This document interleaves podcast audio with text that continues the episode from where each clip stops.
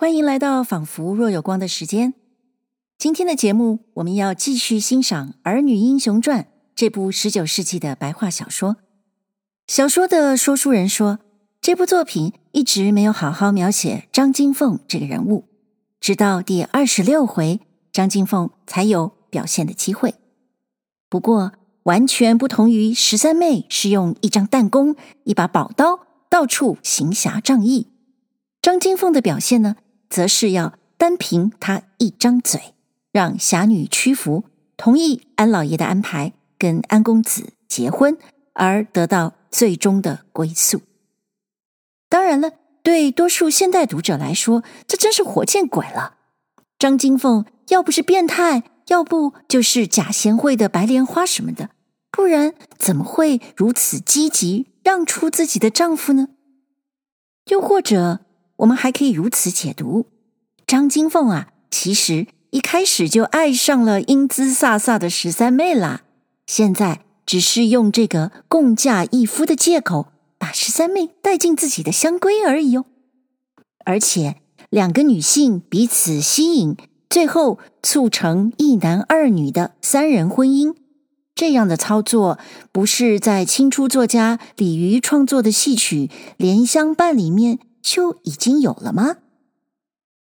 好了，不管我们现在怎么去歪楼联想，在《儿女英雄传》的逻辑里面，十三妹当初撮合安公子与张金凤，现在张金凤撮合安公子与十三妹，两个女孩先是彼此礼让，之后呢，有相亲相爱的公平共享同一个丈夫。这是一个三赢的局面，远远比彼此竞争要好多了。小说作者这么写是有针对性的，那就是最受大家欢迎的小说《红楼梦》。《儿女英雄传》的作者认为，林黛玉、薛宝钗他们如果愿意共享贾宝玉，不就没事了吗？你抢什么抢呀？而且整部《红楼梦》里面那些小儿女的私情。小小的心机，小小的私相授受，都是些乱七八糟不应该发生的事。哈，哪像我本人写的《儿女英雄传》，什么都是光明正大，所有的人都是为他人着想，一点都不自私。你看，就连张金凤劝说何玉凤嫁给安公子，哎，那都还是在她婆婆安太太、她妈妈。张太太还有她的闺蜜楚大娘子的面前公开进行的嘞。嗯，好，我知道你听了觉得蛮惊吓的，但是这就是《儿女英雄传》的逻辑。即使我们可以说这是反人性的逻辑，那么接下来我们要在这个逻辑里听听看张金凤如何去说服何玉凤。接续上一集，张新凤就好像是在写一篇论说文，她要在小说这个逻辑里，完整的从各个角度击破那何玉凤不肯结婚的理论基础，那就是一个合理的婚姻必须要有父母之命、媒妁之言，双方要交换庚帖，要有红定，要有嫁妆。我们不难发现，这五个条件没有一个是当事人的意愿究竟如何。但是小说的意思则是，这当事人的意愿呢，其实就潜藏在这五个要件之下，或者说，当事人的意愿正是通过这五个要件而显现出来的。上一期节目，张金凤已经论说了前三项，那么现在我们就来听听他这篇论文到底要怎么发展，怎么做结论。事先说明一句，待会儿我们会听见张金凤用了一个词汇，叫做“关房盆儿”，那个指的呢，就是尿盆，装尿的盆子。好，那么也跟上集一样，要跟啊、大家提醒一下，如果你越听越觉得这张金凤说的什么歪理啊，气死我了，那你也只能气那小说作者，不能气我这个说书人哦。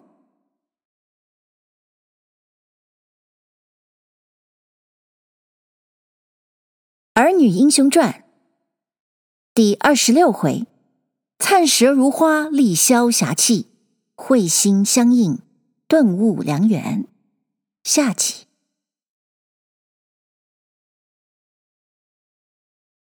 原来姑娘被张金凤一席话，把她久已付之度外的一肚子事由儿给提起魂儿来，一时摆布不开了。她只在那里口问心。心问口的盘算道：“啊，且住！要讲算命圆梦这些不经之谈，我可自来不信。只是父母给我算命的这几句话，却是的确有的。纵说这话不足为凭，前番我在德州做那个梦，梦见那匹马，及至梦中遇着了他，那匹马就不见了。”并且，我父母明明白白吩咐我的那个什么“天马行空，名花并蒂”的四句戒言，这可是真而且真的。我那时便想到他的名字是个“忌”字，所以才留心回避，还不曾晓得他是属马。要照张姑娘方才这话听起来，再合上父母给我托的那个梦。算的那个命，莫非万事果然有个命定吗？天哪！我和玉凤怎的这等命苦？要想寻条清净路走走都不能够。想到这里，不禁长叹了口气。张金凤道：“姐姐叹气也当不了说话，我的话还没说完呢，姐姐。”不用胡思乱想，好好的听着呗。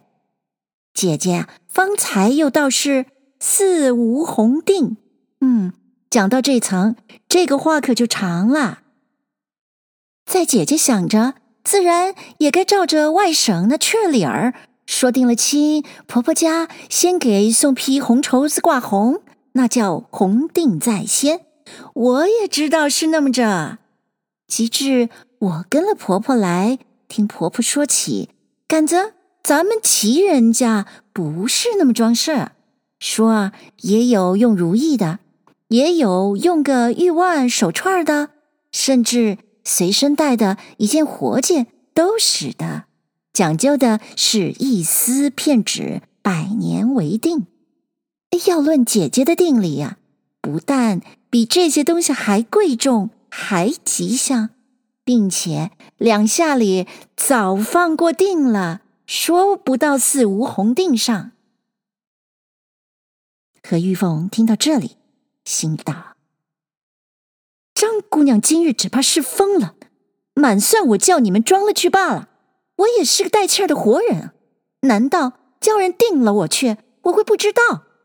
这不是心眼儿吗？他只顾这等想。却不由得口里要问，又苦于问不出口，说：“我的定理在哪里呢？”只急得两只小眼睛来回的干转。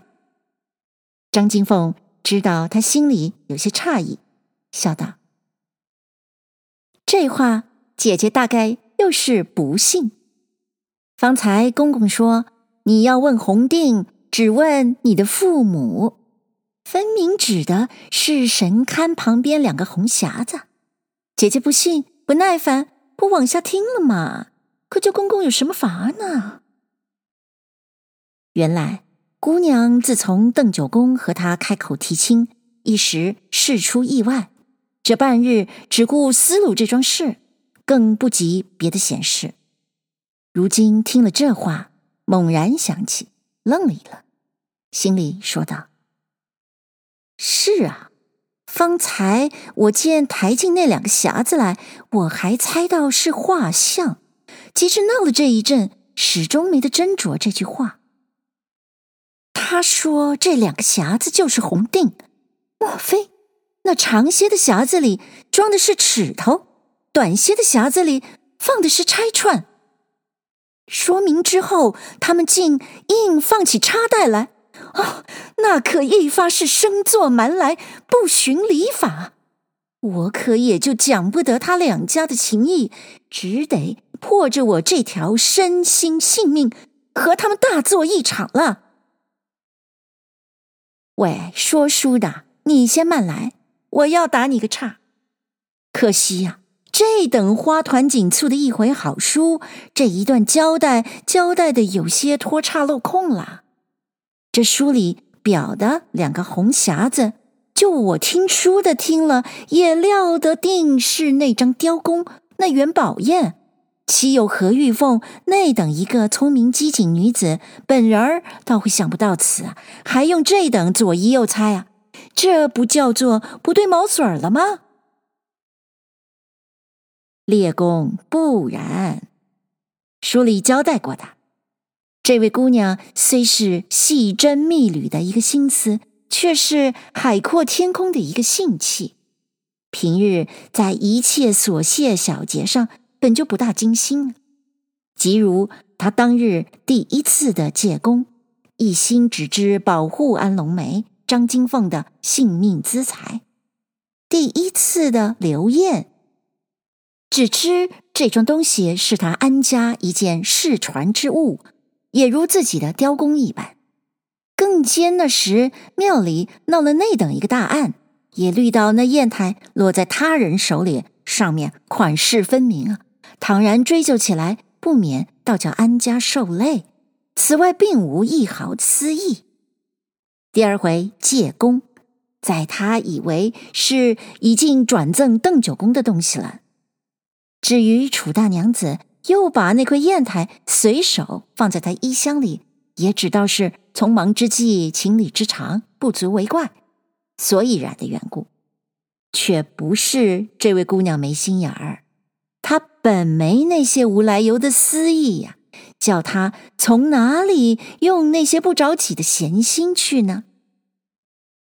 这却和那薛宝钗心里的通灵宝玉，史湘云手里的金麒麟，小红口里的相思帕，甚至。袭人的浅香罗，尤二姐的九龙佩，思琪的绣春囊，并那春林笔下的强字，明艳身边的娃儿，迥乎是两桩事。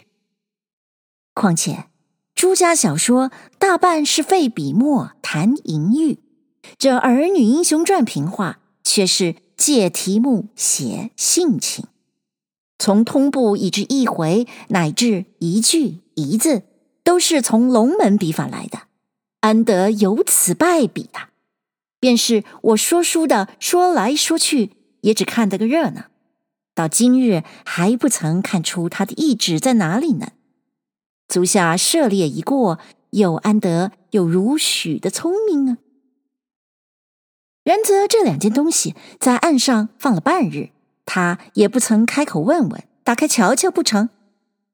这可就得细听书里一路交代的情节了。这位姑娘从五金头里进门起，五官并用，片刻不闲，将安好位，行过礼，谢了安老夫妻，站起身来，不曾转身。邓九公劈面开口，第一句就讲提亲的这桩事儿。大家一直嘈嘈到此时。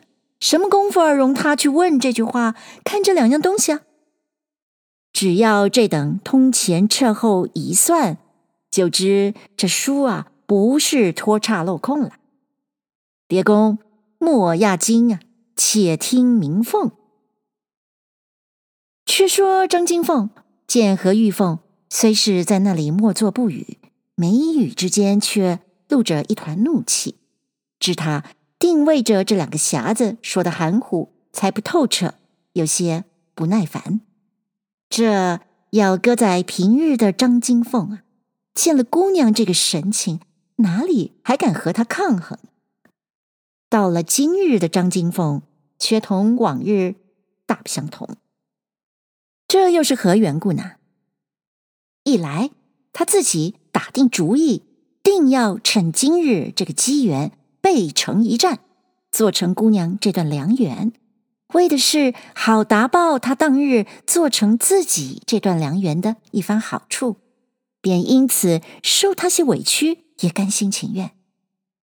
二来，这桩事任大则重，方才一口气许了公婆，成败在此一举啊，所以不敢一步放松。三来，他的那点聪明本不在何玉凤姑娘以下，况又受了公婆的许多锦囊妙计，此时转比何玉凤来得气壮胆粗。更加凡公婆口里不好和他说的话，自己都好说，无可碍口。便是把他惹翻了，今夕情形不同，也不怕他远走高飞，拿刀弄杖。这事。便有几分可操必胜之权。他主意已定，趁那何玉凤不得主意，他转了了他一把，道：“姐姐，你且和我看看你的红定再讲。”不想这一拉，却正合了何玉凤的事了。暗想道：“他既拉我去同看。”料想不到得安伯母拿着拆穿印来插袋，这事还有辗转。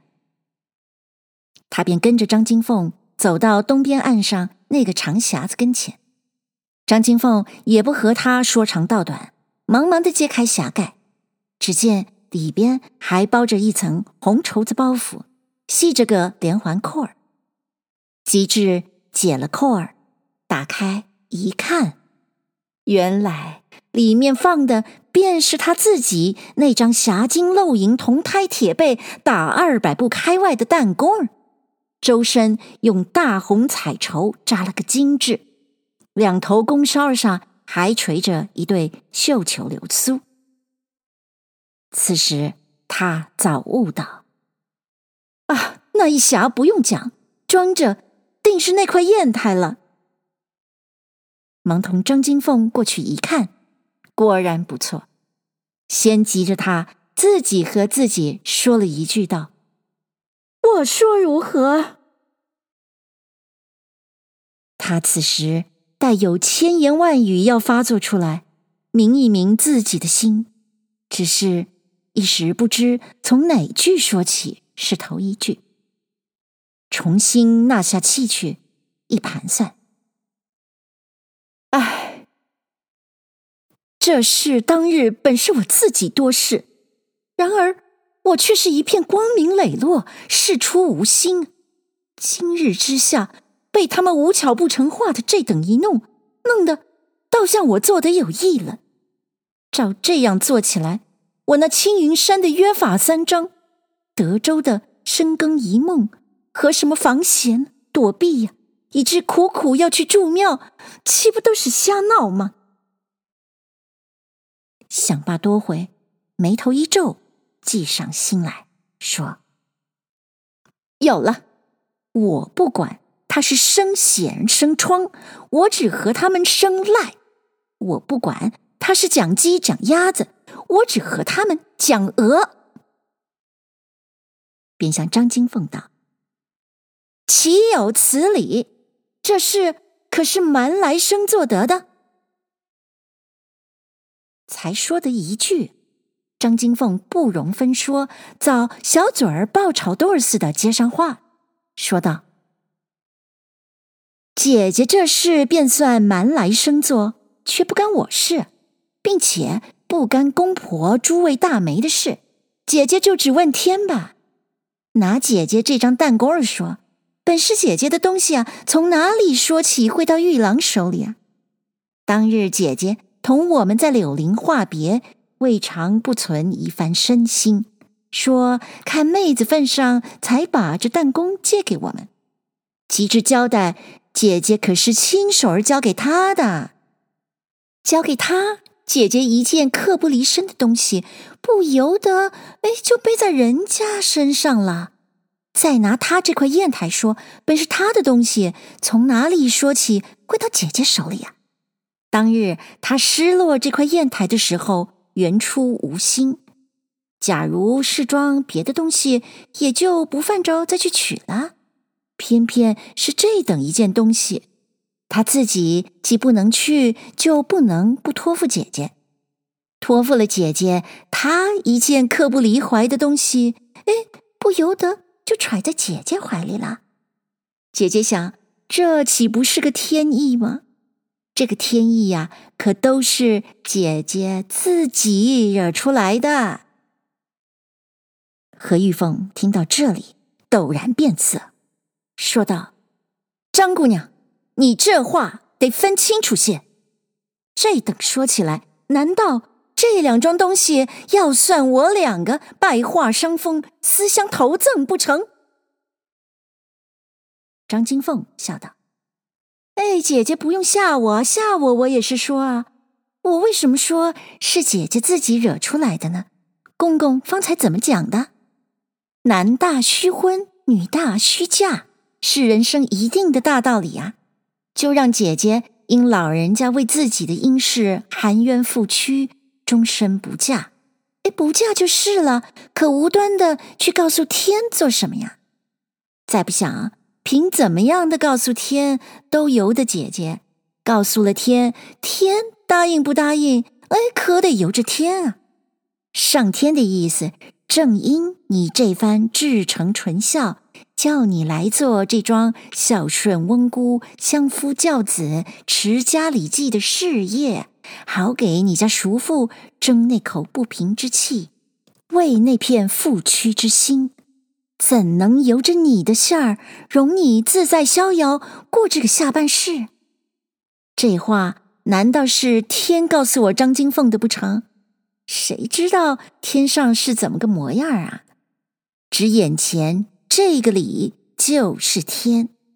如果没这层天理，姐姐在悦来殿也遇不着安龙梅，在能仁寺也遇不着我张金凤。在青云山庄也遇不见我公婆，公也到不了他手里，宴也到不了你手里。今日可就没有这件事了。造化弄人，就是这点巧妙，用不着开口，用不着动手，暗中指使个人儿就做成了，甚至不用令指使人，叫他自己就给他自己做成了。从来。当局者迷，旁观者清。姐姐细想，这宝砚雕弓，岂不是天生地设的两桩红定？只可笑我张金凤定亲的时候，我两个都是两个肩膀扛张嘴。此外，我有的就是我家拉车的那头黄牛，他有的。就是他那没准儿的几个陀螺，只是姐姐却也不曾向我两家问声：“哎，你们彼此各有个什么红定？”哦，一般大的人怎么我的红定绝不提起？姐姐这样天造地设的红定，倒说是我家生做满来，这话怎么讲？姐姐讲给我听。此时，姑娘越听张金凤的话有理，并且还不是强词夺理，早把一腔怒气撇在九霄云外，心里只有暗暗的佩服，却又一时不好改口，无奈何，倒和人家闹了个避不，眯着双小眼睛问道：“你这话大概也够着万言书了吧？可还有什么说的了？”张金凤道。话呀，多着的呢。姐姐方才又道是第五，你家没有妆奁陪送。哎，且慢说，你我这等人家讲不到彩礼上头，便是争财争礼。姐姐现有的妆奁，别的我不知道，内男儿舅母都给张罗齐了，外庄公婆都给办妥了。姐姐要讲不肯用舅母的。哎，那是姐姐自己认的干娘哦。姐姐要讲不肯用公婆的，公婆用的还是姐姐帮的银子呢。此外，只怕还有个人儿帮香。是谁帮香？帮的是什么？人家的人情啊，人家会讲。此时用不着我告诉姐姐，不得到吴庄莲陪送。这要再拿我比起来，哎，更是笑话了。当日程姐姐当着我的面儿，只合上那堆银子，重欢重儿和人家换了一百金给我添香。这要搁在我家乡，聘十个女儿也用不了。却是姐姐不叫我空手儿进婆家门的一番细心。究竟问起换金子的那一堆银子来，嗯，可是和尚的贼赃啊！我到底算姐姐聘的，算和尚聘的呀？一般大的人，怎么我的陪送就该那等狗捡？姐姐有这等人给扮妆奁，还嫌长道短，这话怎么讲？这不是吗？姐姐方才说的五件事，公公一一指点的明白，姐姐都不耐烦往下听。如今妹子桩桩件件都替公公解说出来了，姐姐却是不曾还出我一个字来。我这话哪一句讲的不是？姐姐只管驳。姐姐今日总得说出个不肯救我安家这门亲的所以然来，我才依呢。可怜姑娘。此时哪里还还得出什么所以然？他自从邓九公和他说那句提亲的话，始儿还只道是老头儿向来的心直口快，想起什么来说什么。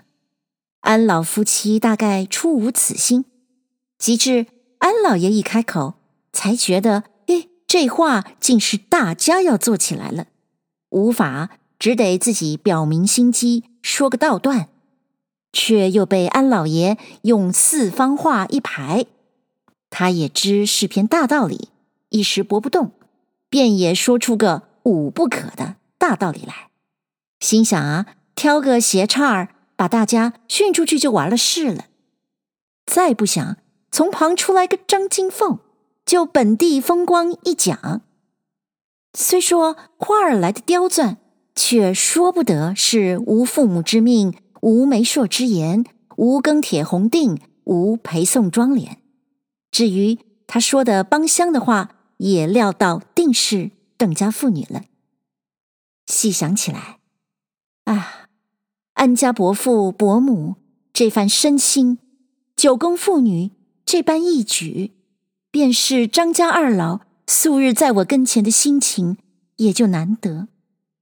到了今日，我这金凤妹子。这番倾心吐胆，更叫我无话可说了。通算起来，这事除了便宜了安龙梅这阿哥之外，这一群人哪一个不是真心为我何玉凤的？我还和人家说什么？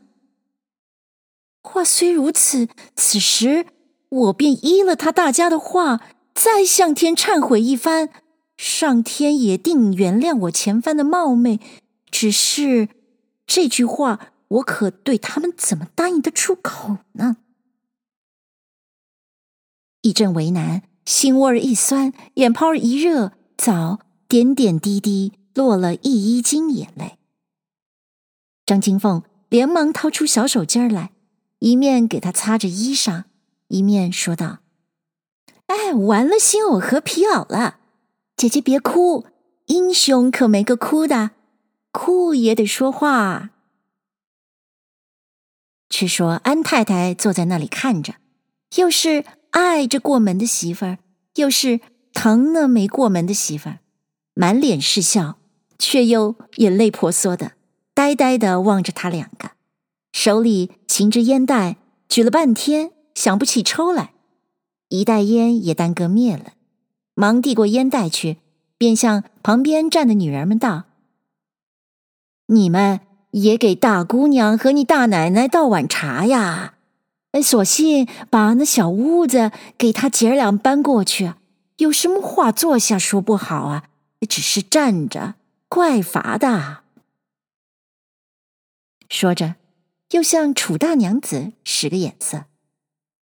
楚大娘子啊，机灵，早含着烟袋，甩着大宽的袖子，俏摆春风的扭过来，一面走，回头向随缘媳妇道：“大姑娘，你也给我搬个座儿来。”他三个便在这边坐下。楚大娘子笑向张金凤道：“说是这么说，大妹子，你可不许借着这事儿叫我们姑娘受委屈。”张金凤此时看透姑娘意中大有转机，暗道：“等我索性给她个连三锦板，这件事可就算做成了。”恰巧又遇着楚大娘子，无意中凑了这么个话板儿，他便道：“怎倒说我委屈了你们姑娘了？大姐姐，你过来的正好，等我把我的委屈告诉你听听。”因和楚大娘子道：“我这姐姐当日在庙里苦苦的给我择婿，你妹夫啊是苦苦的向她辞婚，他左问人家一条儿，右问人家一条儿，问到其毕，又问到他说：‘你不是定下亲了？便是定下亲，像你们这样世家三妻四妾的也仅有，这又何妨？’”说着，又回头问着何玉凤道：“姐姐，你是这么说的不是？幸儿人家没定亲，假如那时候他竟有个三妻四妾，姐姐叫我跟了他走，我也只好跟了他走啊。我到他家可算个什么啊？姐姐，人的本事有高低，女孩的身份可无贵贱呢。”你也是个女孩，我也是个女孩，怎么在我张金凤，人家有了三妻四妾，姐姐还要把我塞给人家？如今到了姐姐身上，便有许多的作难。姐姐不是多闲着我一个张金凤啊？若果如此，我张金凤情愿禀明公婆来替替姐姐看祠堂。也一定要成全了姐姐这桩好事。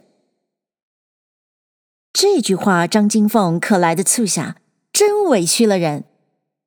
那何玉凤此时感他、疼他、爱他，心里还过不去，哪有多嫌他的理呀？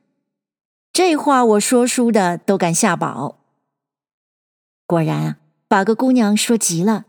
只见他拉住楚大娘子说道。大姐姐，你听他说的这是什么话？说着，又眉梢微斗，眼角含情，似喜似怒的向张金凤道：“哼，我看你才不过做了一年的新娘子，怎么就学的这样皮赖歪派？”楚大娘子嘻嘻的笑道：“哎，别着急，他殴你呢。”我一碗水往平处端，论情理，人家可也真委屈些儿。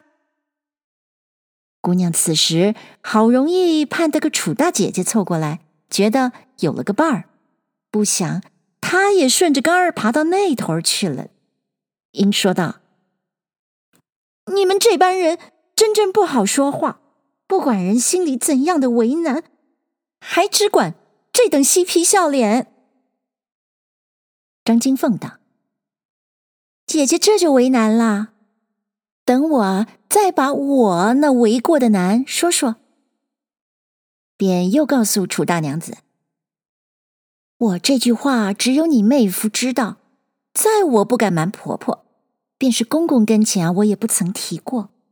如今说到这里，楚大姐姐不算外人，也还谈得。我这姐姐啊。”当初要给我提亲的时候，不曾和我爹妈说，私下先问我愿意不愿意。论我姐姐这条心，可疼我疼的没处疼了。我固然是不肯说，他就沾着水在桌子上写了两行字，一行写的是愿意，一行是不愿意。告诉我说，你要不愿意，就把“愿意”两个字抹了去，留“不愿意”；要愿意呢，就把“不愿意”三个字抹了去，留“愿意”。就算你说了话了。那时候啊，我要说愿意吧，一个女孩家怎么说得出口来？要说不愿意吧，哎，人也得有个天良。是这样的门第，我不愿意哦；是这样的公婆，我不愿意哦。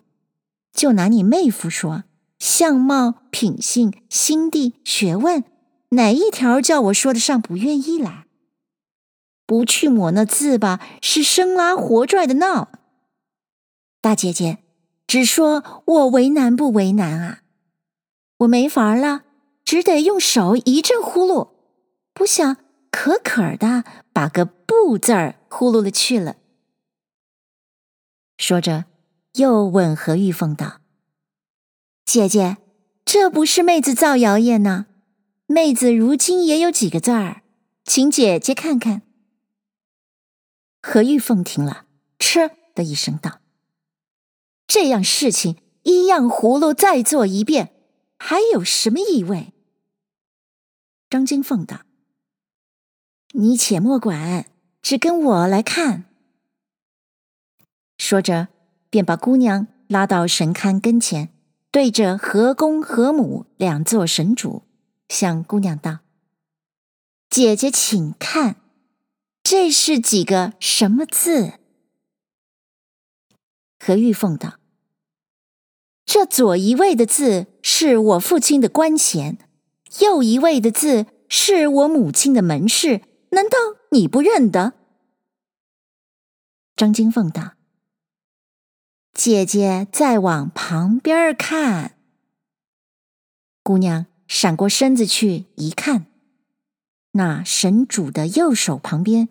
果然刻着两行字，只是被那神龛边扇儿遮着，一时看不清楚。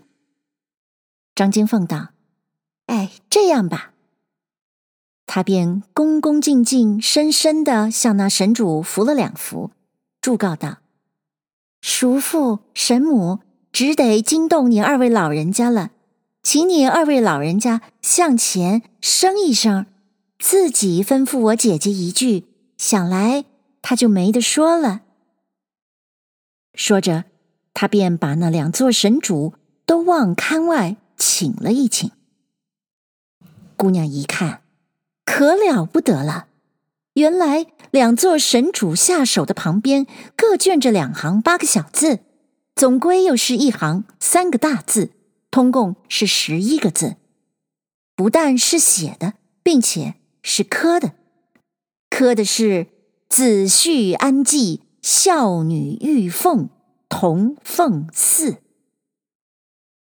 姑娘大惊道：“这是谁干的？”张金凤道：“是刻字匠刻的，我家玉郎写的，是我张金凤的做成，却是我公婆的主意。请问姐姐。”此时还是抹了这几个字去，你一人去做何府祠堂扫地焚香的事儿，还是存着这几个字，我两个同做安家门里侍善问安的媳妇？姑娘此时心慌意乱，如生芒刺，如坐针毡。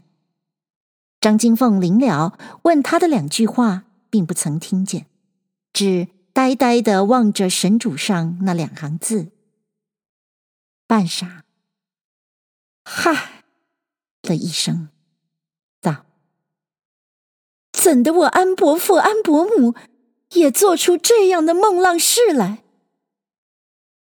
张金凤道：“这事做的一点儿也不梦浪。”这正是我公婆今日给叔父神母立这座祠堂的本意。这座祠堂也为的是你家祖太爷的施恩，也为的是你家叔父的事宜。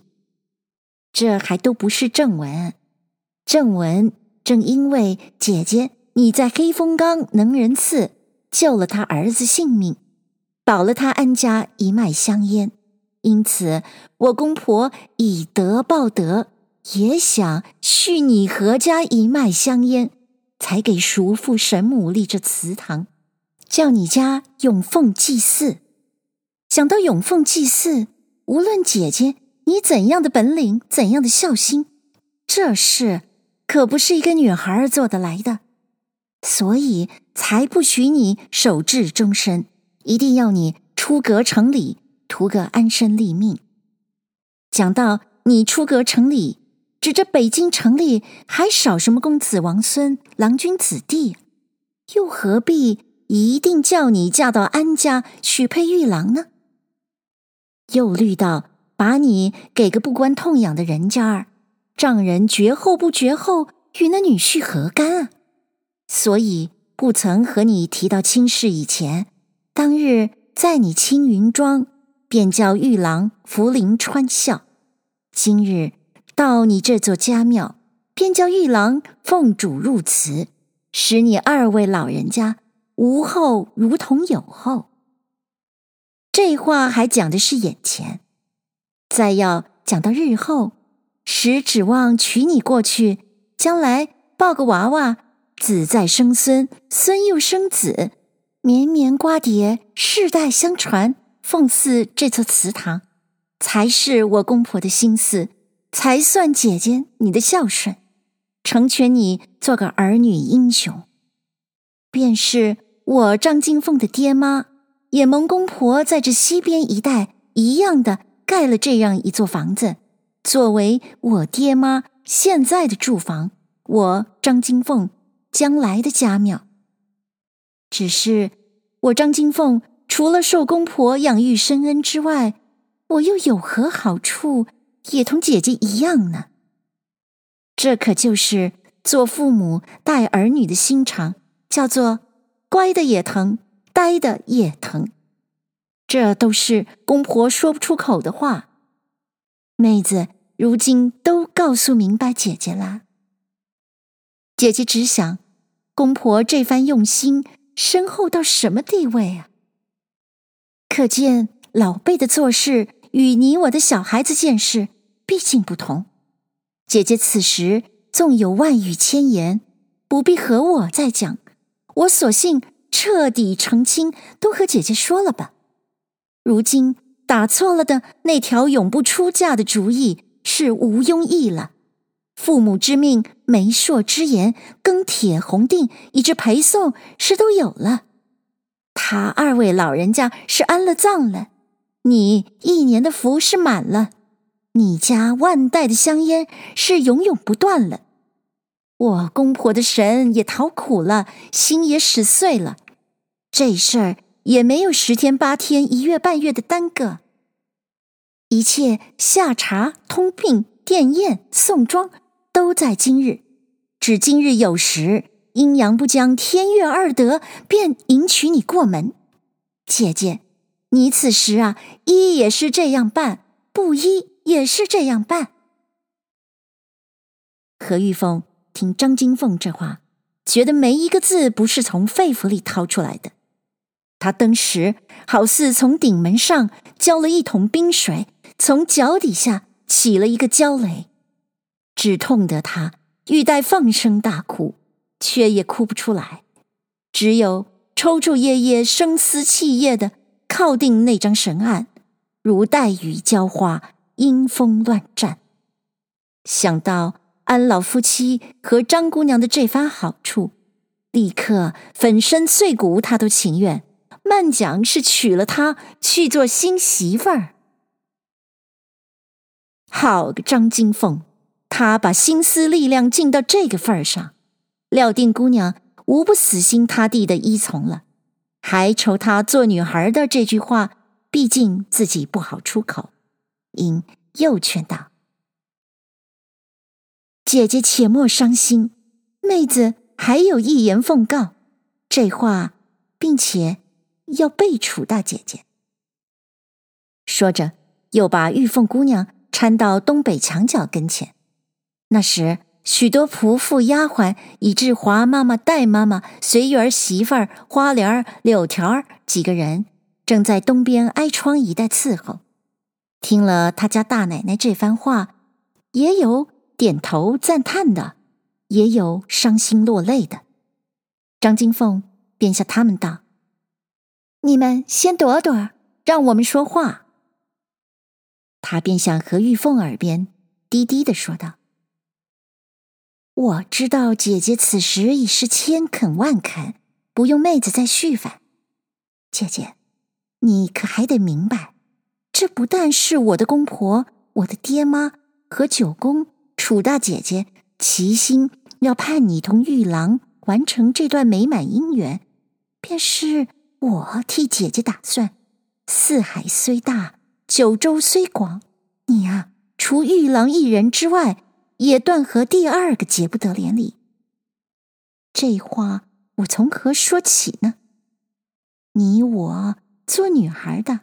男子的跟前错走不得一步，到了自己的贴身的东西，莫说男子，连自己亲娘都有见不得的时候。姐姐只想，你当日救玉郎的时候，正是他敞胸露怀绑在那里，姐姐上前给他解那条绳子，怎保住个不气息相通、肌肤相近啊？到了后来，索性连你的关房盆儿都叫人家杀了爪了。纵说你义结冰清，于心无愧，究竟起来，到底要算一块湿润美玉多了一点黑青，一方透亮净冰着了一痕泥水，只有和他成了百年良眷。便如浮云尽散，何消颈背严遮？姐姐，你道妹子这话说的是也不是啊？这话若说在姑娘一头驴儿一把刀的时候，必想着心正不怕影儿斜，脚正不怕道道斜。不过惨然一笑，绝不关心。如今听了这话。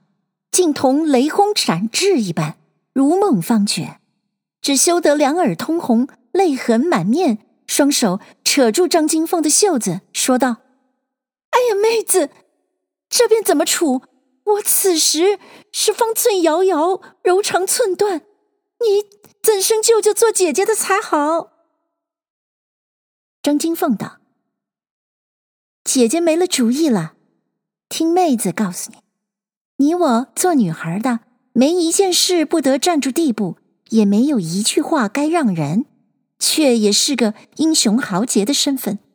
独有到了自己的婚姻了，什么叫英雄呀，豪杰呀？只有听天由命，一跤跌在娘怀里，由娘去，怎么好怎么好。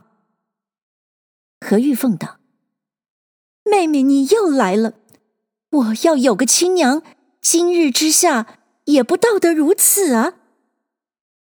张金凤道：“姐姐怎么拿着你这等一个人，聪明一世，懵懂一时起来？你的意思不过说婶娘去世，没人来体贴你的心腹。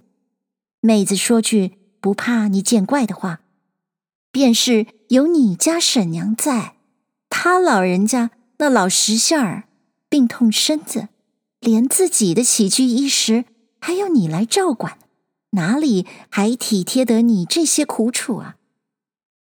你只看我这位婆婆，从见你那日起，以至如今，是怎生般待你？难道还抵不得你一位亲娘？你此时啊，不趁早儿一跤跌到他老人家怀里去，还等甚的？说着，拉住姑娘的袖子，直往那边一甩。何玉凤本是个性情中人，只因她天性过重，后天的那个情字拗不过她先天的那个性字去。如今听了张金凤这话，正如水月镜花，心心相印，玉池金锁，息息相通。竟不回答，也没商量，趁张金凤拉着他的袖子那一甩，就事儿把身子一扭，连步细碎的赶到安太太跟前，双膝跪倒，两手双关，把太太的腰阔抱住，果然一头栽在怀里，叫了声：“我那滴滴亲亲的娘啊！”得了，这正是一个圈儿跳不出，人间甚处着虚空。要知安公子和何小姐成亲怎的热闹，下回书交代。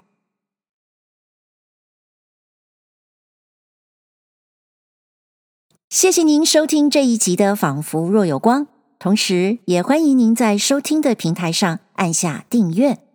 那么，我们下一集《仿佛若有光》的时间，再会喽。